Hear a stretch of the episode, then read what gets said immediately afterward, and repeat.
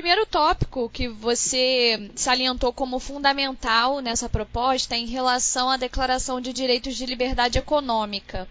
Você pode destrinchar isso melhor para a gente entender o que de fato quer dizer e por que, que é essencial que isso permaneça na proposta?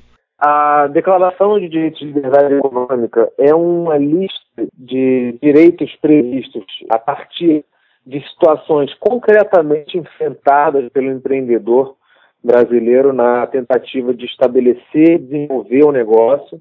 Foram identificados a partir de estudos para quais são os maiores entraves burocráticos que, por força de atuação estatal, por atos até mesmo infralegais, quer dizer, não definidos em lei, mas sim portarias, é, resoluções, cartas circulares e outros atos normativos infralegais, e por uma atuação não necessariamente de, diretamente decorrente de lei, constituem grandes entraves à atividade econômica.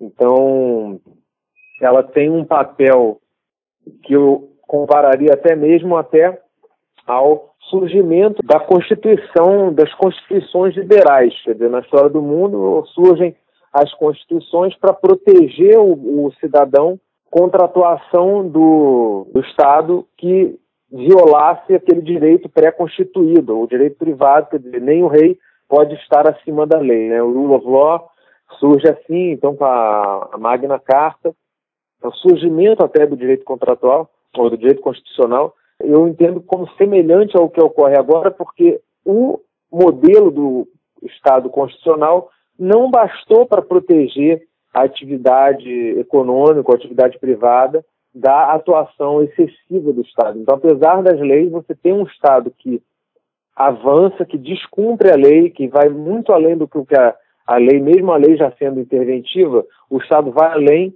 e impõe barreiras adicionais.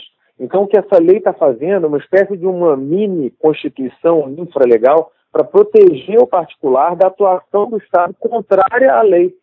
Então, é uma declaração de direitos que o, o particular vai poder pegar a sua situação e enquadrar-se em uma daquelas hipóteses e falar assim: o Estado está me impedindo de cobrar o preço que eu quiser pelo meu serviço ou pelo meu bem. Eu tenho o direito de proteger a situação do Estado aí. O Estado está exigindo uma autorização para eu desempenhar uma atividade econômica, sem que essa atividade tenha risco. Então não faz sentido que eu tenha uma autorização prévia. O Estado está me impedindo de abrir meu estabelecimento no horário comercial que eu bem entender.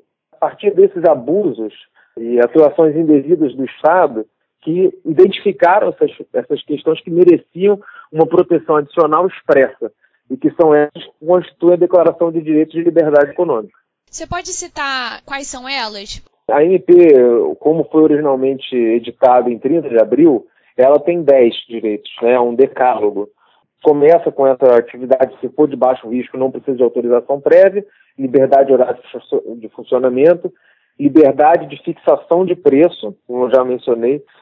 Depois tem isonomia, no âmbito administrativo, quer dizer, é novamente uma, um espelho do que foi o surgimento do Estado constitucional, é, da mesma forma que a Constituição e, e assegura o cumprimento da lei igual para todos, essa, essa regra não é observada em âmbito da, da administração pública. Na prática, é, eu posso ir lá, tenho uma decisão para mim e a decisão para você pode ser diferente. Então, assim, é, passa a ser um direito também que eu tenha isonomia, que eu possa ter o mesmo julgamento que você teve numa situação semelhante. Outro direito de liberdade econômica muito importante é a imunidade para inovar. Então, é, em determinadas condições, se for, por exemplo, para se houver um grupo privado restrito é, num, num ambiente de propriedade privada, é, a menos que não se trate de saúde ou segurança pública, questões que tenham, ou seja, que não, não envolvam risco para quem não está participando daquilo, mas é o direito de poder fazer produtos ou serviços inovadores com voluntários que queiram submeter-se a testes de, de produtos e serviços novos. Então, assim, aquilo não vai poder ser objeto de impedimento pela autoridade estatal para fomentar a inovação, né? Outro ponto muito importante é o direito de ter os contratos interpretados conforme a vontade das partes, quer dizer, de ter uma redução do, do dirigismo contratual, quer dizer, se nós combinarmos um, chegarmos a um acordo livre de vontade sobre o nosso patrimônio, quer dizer, sobre direitos direitos patrimoniais disponíveis, aqueles que o Estado tem, que a, que a atuação do Estado vai assegurar o cumprimento desses contratos, quer dizer, ele não vai, o Estado não deve entrar no nosso julgamento de valor sobre o que, que é mais justo para nós do que nós mesmos. Então, se nós dois chegarmos a um, um acordo de vontade sobre como dispor sobre nossos patrimônios, esse contrato tem que ser cumprido. Então, é uma maior liberdade contratual. Eu não posso, depois que eu combino alguma coisa com você, eu invocar dizendo que, ah, mas eu combinei isso, mas isso é contra a lei, que uma norma de ordem pública. Eu falei assim, não, mas se apenas nós dois fomos desafetados por aquele contrato, não vou poder me voltar com a minha palavra, de me desdizer para descumprir isso. Isso em âmbito empresarial, tá? Estou falando eu e você, mas supondo que isso seja é, em, em, âmbitos assim da atividade empresarial, né? É, outro ponto muito importante é da aprovação tácita. Então, o, o aparato estatal, nas ocasiões em que caiba a ele dar um, uma autorização, um alvará, alguma licença, ele passa a ter que estabelecer um prazo. Uma vez estabelecido o prazo, ao final desse prazo, se não houver a resposta positiva ou negativa, a aprovação tácita. Então, isso é um direito muito importante para o particular poder ter uma segurança também na, no planejamento de sua vida econômica, né? Então, fala assim, olha, eu vou buscar o órgão, vai ter uma previsão de 120 dias, por exemplo, para ser emitida a autorização. Então, hoje não tem limite para isso e não tem previsão, não tem nada. Simplesmente o que tem em alguns casos são estabelecidos em portarias ou leis que falam o seguinte: ah, a agência tal vai é, expedir a licença para a exploração dessa, desse requerimento aqui em 30 dias. Porém, passam 30 dias, a licença não é expedida e você não pode explorar. Simplesmente não acontece nada. Então é uma letra morta, não tem consequência para para previsão desses prazos limites para ser concedido ou negado uma licença. E o que a MP busca trazer nesse sentido, da, é, esse item da Declaração de Direito de Liberdade Econômica, é fazer com que após esse prazo, se não houver resposta estatal, a resposta considere-se positiva. Há exceções, como algumas coisas que não podem, não há como se ter isso. Então, por exemplo, propriedade intelectual, intelectual não é possível que eu peça uma patente e se passar dois meses e se passarem dois meses e a patente não for concedida, eu não posso considerar que a patente foi concedida, porque também entram é, entra aí um, uma compatibilização com todo um regime mundial de registros integrados e tudo mais, mas assim, no geral, se quer assegurar esse direito ao particular, não ter sua atividade empresarial prejudicado ou impedido na prática por um descumprimento. Quer dizer, o Estado tem que ter accountability também. Então, é, o Estado exige e ele tem que também ser passível de ser exigido. Outro ponto é o fim do papel, é o direito de poder manter registros e ter comprovantes de caráter tributário, trabalhista, ambiental, previdenciário, tudo isso ser mantido é, em arquivo eletrônico quer dizer, é um, é um direito que também tem implicações aí até ambientais, mas assim, muito fins de burocracia, racionalização do armazenamento de informações e modernização né, do, da atividade. Você imagina uma atividade empresarial ter que ficar tendo os, todos os custos e, diretos e indiretos de manter documentação física. Né? Tem o direito de afastar o efeito de normas desatualizadas então, assim, às vezes a gente vê normativo que como se, como se fosse, por assim dizer, que tipo, ah, você tem que ter, manter o seu aparelho de facsímile em dia para poder receber contratos da, de tal natureza. Então, essa norma evidentemente está desatualizada, mas existe muita, é, muita situação em que há um normativo que simplesmente não faz sentido diante do estado de desenvolvimento da tecnologia de hoje. Então, assim, a tecnologia evolui e a regulação não consegue acompanhar, porque simplesmente pela natureza do desenvolvimento do mundo mesmo, né? Assim, é, o mercado desenvolve tecnologia para gerar bem-estar para a população.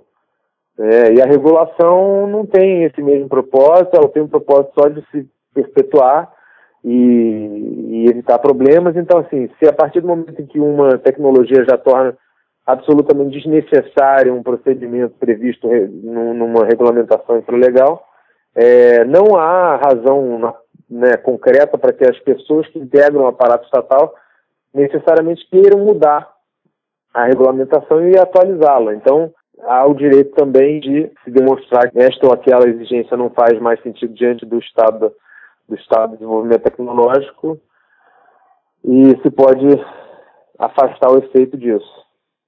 A outra que falta, que é o direito de ter, dentro de todo o direito civil, empresarial, econômico, que é, que é da, da, intervenção do, do, Estado na economia e urbanístico, ter a, a, uma postura do Estado respeitadora de boa fé. Isso aí é o, que está no inciso, inciso quinto do artigo 3 tá? Que é uma presunção de boa fé. E esse direito visa justamente a dar uma maior certeza sobre como interpretar uma norma infralegal que tiver com alguma falta de clareza, deve sempre ser interpretada favoravelmente ao particular. Uma outra questão que você considera essencial é relacionada ao abuso regulatório. Pode explicar o que isso engloba? O abuso regulatório, ele define hipóteses, ele define situações que, caso a atividade estatal, atividade da, da administração pública, ponha o, os particulares naquelas situações, provoque os efeitos ali descritos como hipóteses de abuso.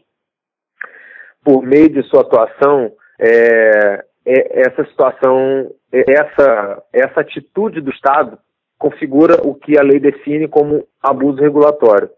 Então, o Estado não pode, por meio da, da sua atuação regulamentar, é, praticar, causar certas situações que são essas definidas nos, nos incisos desse artigo.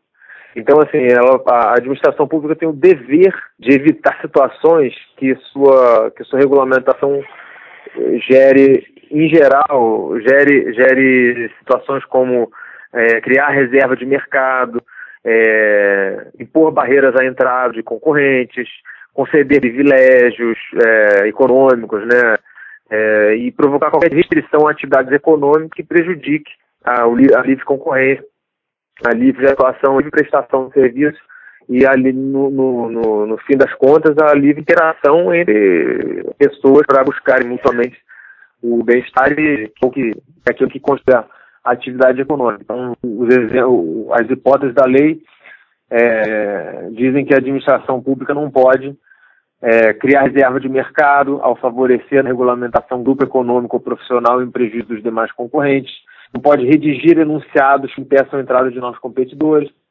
não pode exigir especificação técnica que não seja absolutamente necessária para atingir o fim desejado. Então, assim, são, são várias hipóteses de enunciação desses mesmos princípios que visam a permitir que o particular, numa situação de é, estar sendo tolhido o direito de realizar atividade econômica pacífica, geradora de benefícios para todos aqueles que, a integram, ele passa a ter um direito de se proteger por essa atividade abusiva do, do Estado.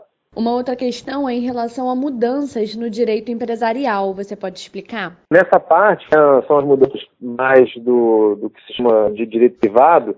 É, tem todo um princípio geral que é de presunção de boa-fé presunção de que as pessoas são as melhores é, juízes das suas próprias vidas e as pessoas na, sua, na atividade econômica têm capacidade de, de si próprias melhor do que a que caberia ao, ao, aparato estatal, quer dizer, porque no fim das contas são outras pessoas com outros objetivos, outras, outras características. Então, assim, a partir destes princípios é, guiantes, essas reformas de, que direito empresarial, é, na prática elas, elas, elas são todas voltadas ao fortalecimento da liberdade contratual, da autonomia da vontade, né, do respeito aos acordos, o respeito aos, aos, aos acordos voluntariamente, livremente estabelecidos entre partes é, que estão apenas cuidando da sua, sua vida econômica. Então, assim, como, como alterações, tem é, uma, uma redução do dirigismo contratual dentro do Código Civil, não só como um, um direito é, na Declaração de Direitos de Liberdade Econômica, mas na parte de disposições sobre o direito de contratos no Código Civil, é, tinha uma herança muito negativa, que era de um positivo central, até com em termos de valores, que era dizia que a liberdade de contratar seria deveria ser exercida em razão e nos limites da função social do contrato, um dispositivo ideológico que veio de um de valores né, de um construtivismo imposto dentro de, um, de uma tradição que é, do direito civil que não, não havia essa tradição era uma tentativa de trazer para relações privadas um, um, uma ótica até fascista é, de dizer que, de supor que os contratos entre os particulares são celebrados em razão da função social que aquele contrato tem na, na sociedade, que não é uma visão correta. Né? É, os contratos são feitos para busca dos objetivos particulares daquilo, das partes que se celebram. Né? Então, é, e também não é liberdade de contratar, porque liberdade de contratar ou não, é um, não, não tem a menor é, sentido de ser restringida dessa forma. Então, assim, esse, é, esse dispositivo ele está sendo reescrito para ficar, para prever que a intervenção deve ser mínima, né, uma redação mais direta, que é uma intervenção contratual mínima, é, vindo para pontos mais pragmáticos. É, a desconsideração da personalidade jurídica ela é, passa a ser muito mais bem descrita no código, passam a ser mais bem descritas as hipóteses em que ela cabe. É, o código atual, o artigo 50, antes da, da entrada em vigor da MP em 30 de abril, ele era muito aberto e havia uma jurisprudência consolidada do, pelo STJ, é, deixando mais claras as hipóteses em que só quando é caso de fraude, só quando a empresa é gerida de má fé como instrumento de descumprimento voluntário das obrigações, quer dizer, é usada aquela estrutura para lesar os credores da personalidade da, da empresa, é que se permitiria é, que os credores da empresa buscassem o patrimônio pessoal dos sócios. É, só que a lei não estava clara, o que, tava, o que estava claro era a construção jurisprudencial do STJ, e como o sistema brasileiro não tem o vinculante dos precedentes das cortes superiores, então muitas vezes um juiz é, de, de uma instância inferior poderia decretar a desconsideração, isso é muito grave, por exemplo, na Justiça do Trabalho, é, e isso inviabiliza a atividade econômica porque o empresário de boa fé ele fica sujeito a todo o seu patrimônio estar afetado para uma atividade econômica para cuja execução ele decidiu investir apenas uma parte do seu patrimônio. Então, se a pessoa vai investir numa atividade econômica, ela vai deliberar quanto do patrimônio ela está disposta a arriscar e o fato de ter uma justiça que não respeite a limitação de, de responsabilidade faz com que essa decisão não signifique nada. Ou seja, ela, qualquer atividade econômica ela vai sujeitar o patrimônio inteiro que ela tem e isso aí, evidentemente, é um desestímulo ao desenvolvimento de atividade empresarial, né? Então, a lei deixa claro, deixa claros os, os requisitos para correta aplicação da desconsideração, fazendo com que esses precedentes desenvolvidos ao longo do tempo pelo STJ sejam lei positiva, lei clara, para ser seguida em qualquer situação. Outro aprimoramento do direito empresarial é a grande simplificação de permitir que a, a, a, sociedade limitada seja constituída por apenas um sócio. Outro ponto bastante importante do direito empresarial é a modernização dos fundos de investimento. Os fundos de investimento no Brasil hoje não têm como ter responsabilidade limitada.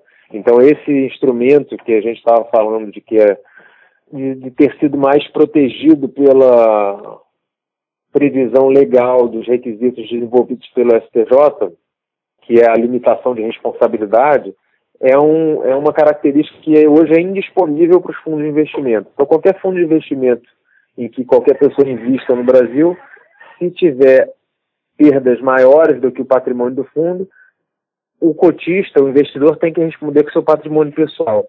Não é assim no mundo. No mundo há veículos em que a pessoa tem diferentes perfis. Ela pode passar, olha, eu quero investir num fundo em que eu limite o valor da minha perda. Então, se eu puser 500 reais nesse fundo, eu só vou perder no máximo até 500 reais. Hoje no Brasil não tem instrumento para isso. Se o fundo perder e se endividar mais do que isso, eu vou ser obrigado a pagar mais do que eu aportei, sem limite de quanto que eu vou ter que pagar. É, a lei agora, com a MP, traz modificações ao Código Civil que, que dão alternativa, dão essa opção para que o fundo diga que tem responsabilidade limitada. Por exemplo, este fundo de investimento passa a ter responsabilidade limitada. Então, a partir desta data, é, quem investir, quem aqui tiver investido, vai responder apenas no limite daquele capital que investiu. Então, assim, é mais uma ferramenta disponibilizada para que os agentes econômicos melhor se organizem, se melhor organizem seus patrimônios e, e, e atividades para atingir uh, os objetivos de todos com essa, com essa ferramenta que estava indisponível até o momento. E tem também importantes modificações na lei das SA, dando ao CVM a, a, a flexibilidade para poder dispensar certos requisitos para empresas de menor porte, quer dizer, a, a SA de capital aberto hoje, quer dizer, para poder buscar financiamento diretamente ao público investidor, ela tem que cumprir uma série de exigências que estão na, na lei da SA e que com essa previsão da pedido provisório da liberdade econômica, a CVM passa a ter a possibilidade de dispensar certas obrigações para empresas que definem de menor ou médio, de pequeno ou médio porte.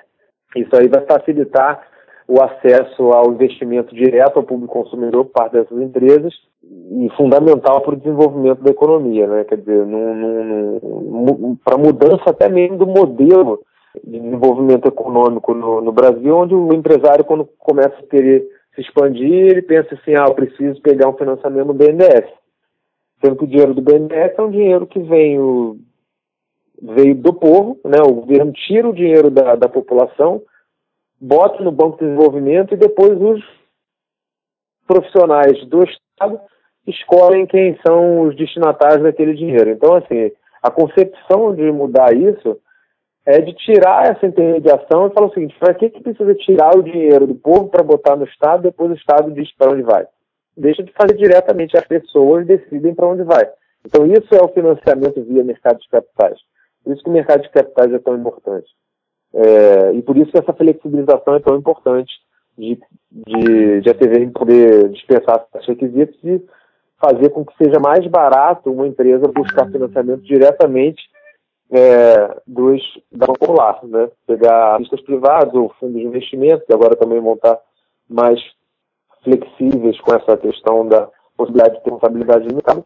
E, por fim, a outra modificação importante também na LSA é uma, uma nova um dispositivo que gerava muitas divergências, quer dizer, é, embora o sentido original da lei, segundo seus redores, seja um, havia quem interpretasse de outra forma para impedir o acionista de votar em, em, deliberações em que houvesse alguma, alguma alegação de que havia um interesse paralelo.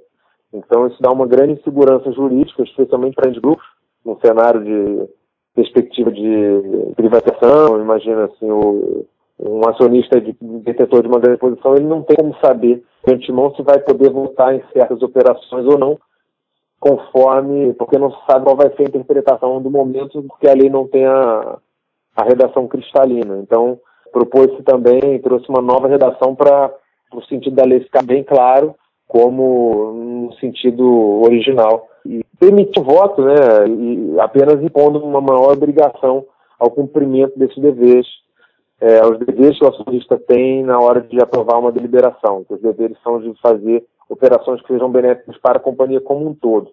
Então, assim, violando esses deveres, ele vai sofrer as punições, vai ter que indenizar, e, e, e isso agora fica mais claro na lei. É, então, assim, são essas as principais reformas de direito empresarial que me ocorrem. A gente está falando muito sobre essa questão de aprovar, aprovar, mas não basta só aprovar. né? A reforma ela não pode ser muito desidratada para que ela não perca o poder que ela vai ter de mudar o nosso ambiente econômico e, enfim, melhorar a nossa economia, gerar empregos, enfim. Então, qual a importância da gente ter uma reforma consistente e que não seja muito desidratada no Congresso? Bom, diferentemente de uma reforma previdenciária, uma reforma tributária, reformas que é, visem a diminuição de despesas, o aumento de receitas, essas reformas que tratam de mudança do, do, ambi do, do, ambiente institucional, de regras do jogo aplicáveis à atividade econômica, ela não tem uma continuidade, né? Um, uma, uma, um, uma sequência que é, se possa dizer, por exemplo, uh, quando você tem um objetivo inicial de uma reforma da Previdência de, de um, um, um trilhão ou 1,3 trilhões de reais, é, esse é o mundo ideal. E na medida em, à medida em que ela vai sendo desidratada, é, um trilhão ainda é muito bom, 900 bilhões já não tão bom, mas ainda assim você tem uma sequência. Mesma coisa uma reforma tributária, você pode supor que vai ter uma redução dos custos de cumprimento, é, que vai passar de duas mil horas para cumprir as obrigações tributárias hoje, vão, podem ser reduzidas para para 200 horas, seria excelente, 300 não tanto, 400 já não tão bom, mas você tem essa continuidade. Não dá para pensar a mesma coisa num, em reformas que falam de direitos fundamentais, de liberdade econômica, porque um está muito integrado com o outro. Né? Então, certos aspectos até se podem supor que sejam assim desidratados, por assim dizer, mas há toda uma sistemática, uma convivência é, harmônica entre esses institutos que é, é difícil você supor, é difícil você mensurar o resultado disso, mas assim, mas é muito importante que esse núcleo inovador da medida provisória, quer dizer, a Declaração de Direitos de Liberdade Econômica, as hipóteses de abuso regulatório e essas grandes modificações do direito empresarial, esses são os três é, pilares da, da MP que, enfim, se, sem, sem qualquer deles faltando, o, o projeto rui e e é uma desidratação que não é mais do que uma desidratação, né? É uma descaracterização, um enfraquecimento muito grande. Então é importante ter em, em, em vista a, a, aprovação da MP com esses três pilares. Então tem que, há, que se tomar cuidado para que não seja é, descaracterizada com a remoção de qualquer um deles. Então assim, há sim, com certeza, pontos isolados na MP que podem ser eventualmente suprimidos, enfim, dentro do jogo democrático, mas esses três realmente têm que ser mantidos. É assim que eu entendo essa questão.